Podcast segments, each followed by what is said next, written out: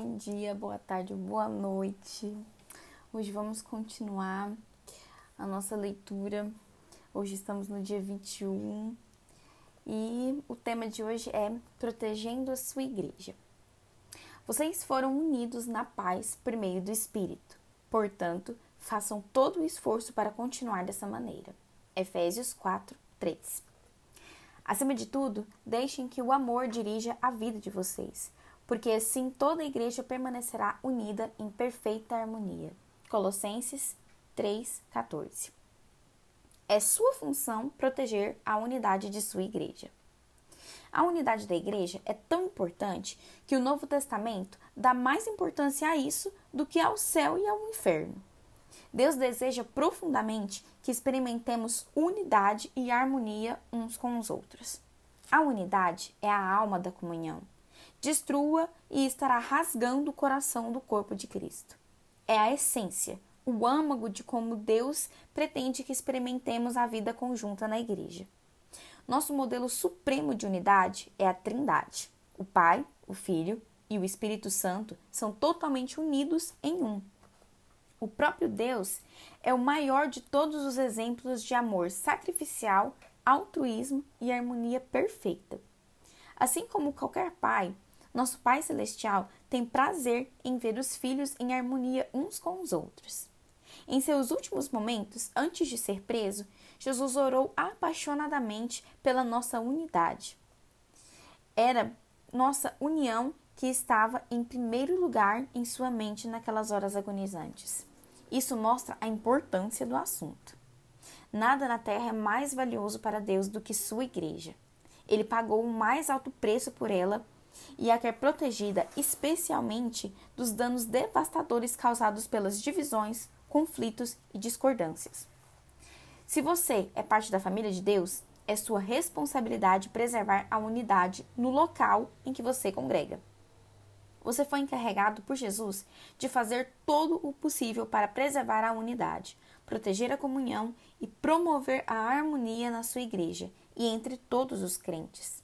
A Bíblia diz: façam todo o esforço para conservar a unidade do Espírito pelo vínculo da paz. Como podemos fazer isso? A Bíblia nos dá orientações práticas. Primeira orientação: concentre-se no que temos em comum não em nossas diferenças.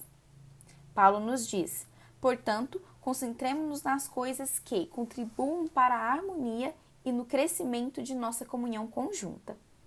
Como crentes, partilhamos um Senhor, um corpo, um propósito, um Pai, um Espírito, uma esperança, uma fé, um batismo e um amor. Partilhamos a mesma salvação, a mesma vida e o mesmo futuro. Fatores muito importantes do que as diferenças que poderíamos enumerar. É nesses temas e não em nossas diferenças pessoais que devemos nos concentrar. Devemos nos lembrar que foi Deus que escolheu nos dar diferentes personalidades, formações, raças e preferências. Logo, deveríamos apreciar essas diferenças e não simplesmente tolerá-las.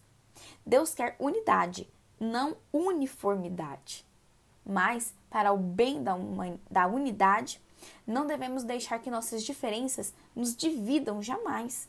Precisamos nos manter concentrados no que mais importa, aprender a amar uns aos outros como Cristo nos amou e cumprir os cinco propósitos de Deus para cada um de nós e sua igreja.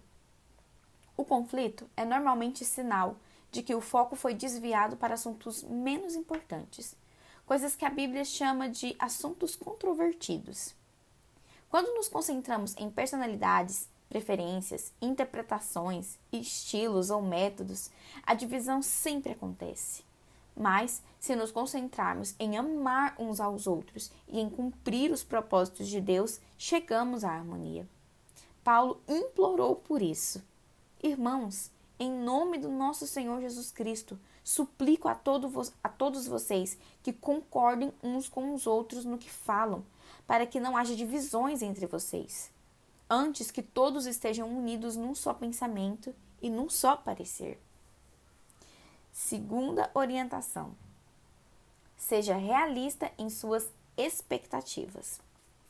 Uma vez que você tenha descoberto como Deus quer que seja a verdadeira comunhão, é fácil ficar desanimado pela disparidade entre o ideal e o real em sua igreja. Você deve amar apaixonadamente a igreja, a despeito de suas imperfeições.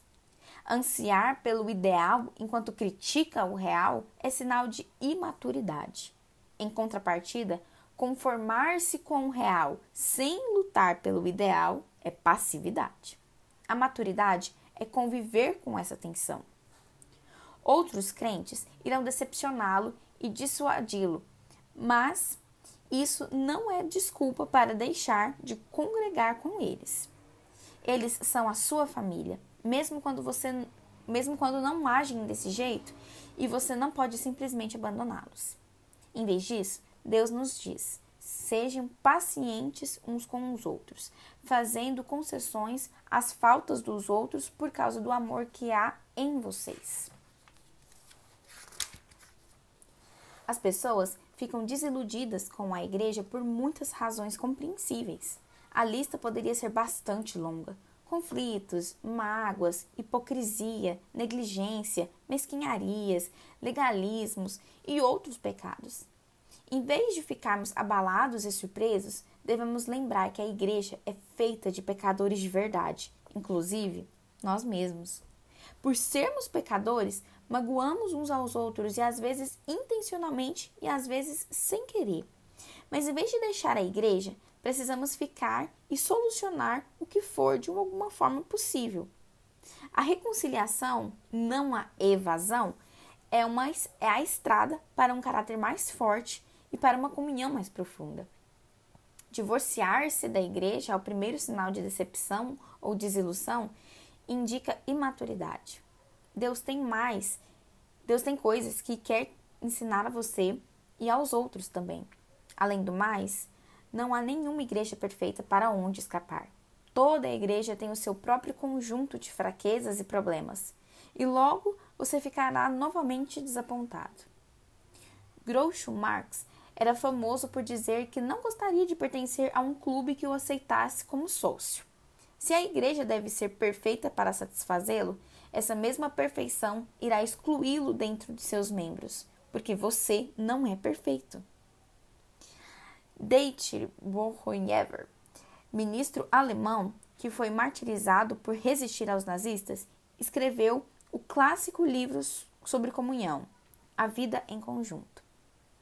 Nele, ele dá a entender que a desilusão com a igreja local é algo bom, porque destrói nossas falsas expectativas de perfeição.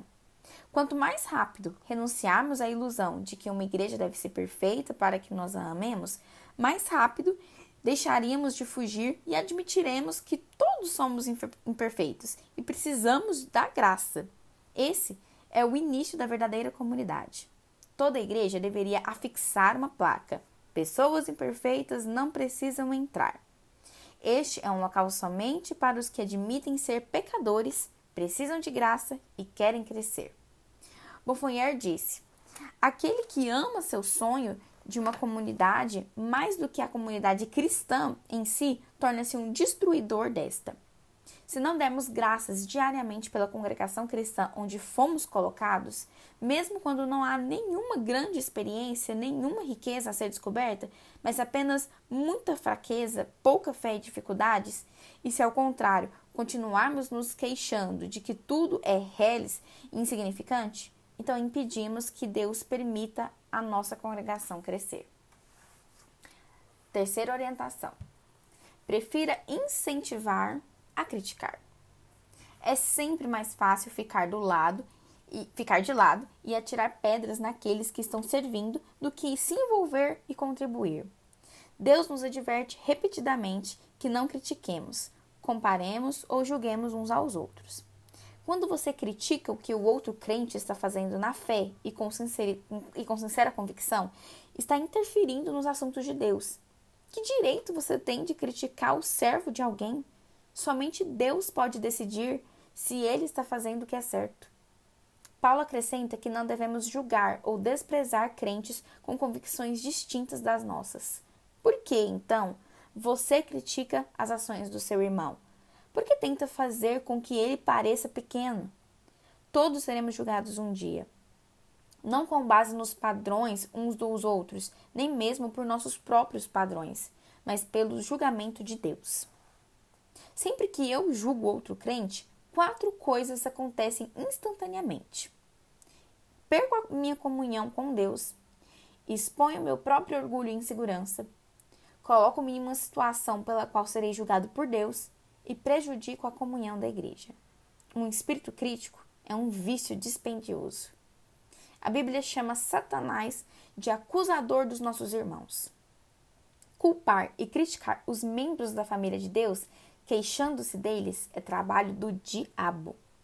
No mesmo momento em que fazemos o mesmo, estamos sendo ludibriados para fazer o trabalho de Satanás. Lembre-se, os outros cristãos, não importa quanto você discorde deles, não são o verdadeiro inimigo. Todo o tempo que desperdiçamos comparando ou criticando outros crentes é um tempo que deveríamos ter usado na edificação da unidade da congregação. A Bíblia diz: estejamos unidos no emprego de toda a nossa energia para nos harmonizarmos uns com os outros, ajudando os outros com palavras encorajadoras e não nos colocando para baixo por lhe apontar as faltas. Quarta orientação: recuse dar ouvidos a fofocas. Fofocar é transmitir informações quando você nem é parte do problema e nem parte da solução. Você sabe que espalhar fofocas é errado e não deve nem ouvi-las se quiser proteger sua igreja. Ouvir uma fofoca é como receptar mercadoria roubada. Isso faz igualmente culpado pelo crime. Quando alguém começar a fofocar em seu ouvido, tenha coragem de dizer: por favor, pare, eu não preciso saber disso. Você já falou diretamente com a pessoa? Pessoas que fofocam para você também irão fofocar sobre você. Tais pessoas não são confiáveis. Se você dá ouvido a fofocas, Deus diz que você é um criador de casos. Criadores de caso ouvem criadores de caso. Esses são os que dividem a igreja, pensando apenas em si mesmos. É triste que, no rebanho de Deus, as maiores feridas venham das outras ovelhas e não de lobos. Paulo alertou sobre os cristãos canibais, que devoram uns aos outros e destrói a comunhão. A Bíblia diz que esse tipo de encrenqueiro deveria ser evitado. A difamação revela segredos, portanto, fique longe de quem é falador. A forma mais rápida de pôr um fim a um conflito, seja em uma igreja, seja em um grupo pequeno, é carinhosamente enfrentar os que estão fofocando e insistirem que parem. Salomão destacou que uma figueira se apaga quando acaba a lenha. Da mesma maneira, as brigas acabam quando o brigão e implicante é separado do grupo. Quinta orientação: pratique os métodos de Deus para a solução de conflitos. Além dos princípios mencionados no capítulo anterior, Jesus deu à igreja um processo simples, dividido em três etapas. Se o seu irmão pecar contra você, vá e, a sós com ele, mostre-lhe o erro. Se ele o ouvir, você ganhou seu irmão. Mas se ele não o ouvir, leve consigo mais um ou dois outros, de modo que qualquer acusação seja confirmada pelo depoimento de duas ou três testemunhas. Se ele se recusar a ouvi-los, conte à igreja. Em meio a um conflito, temos a tentação de nos queixar a terceiros, em vez de corajosamente falar a verdade de maneira amorosa à pessoa com quem estamos aborrecidos. Isso só torna um assunto mais grave. Em vez disso, você deve ir diretamente à pessoa envolvida. O confronto em particular é sempre o primeiro passo e você deve tomá-lo o mais rapidamente possível. Se você não for capaz de resolver as coisas somente entre os dois, o próximo passo é levar uma ou duas testemunhas para ajudarem a confirmar o problema e reconciliar o relacionamento. E o que fazer se a pessoa ainda persistir teimosamente? Jesus ordena que leve o assunto à igreja. E se a pessoa ainda assim se recusar a escutar, você deve tratá-lo como a um incrédulo. Uma outra orientação: apoie o seu pastor e os seus líderes. Não existe um líder perfeito, mas Deus dá aos líderes a responsabilidade e a autoridade para que mantenham a unidade da igreja.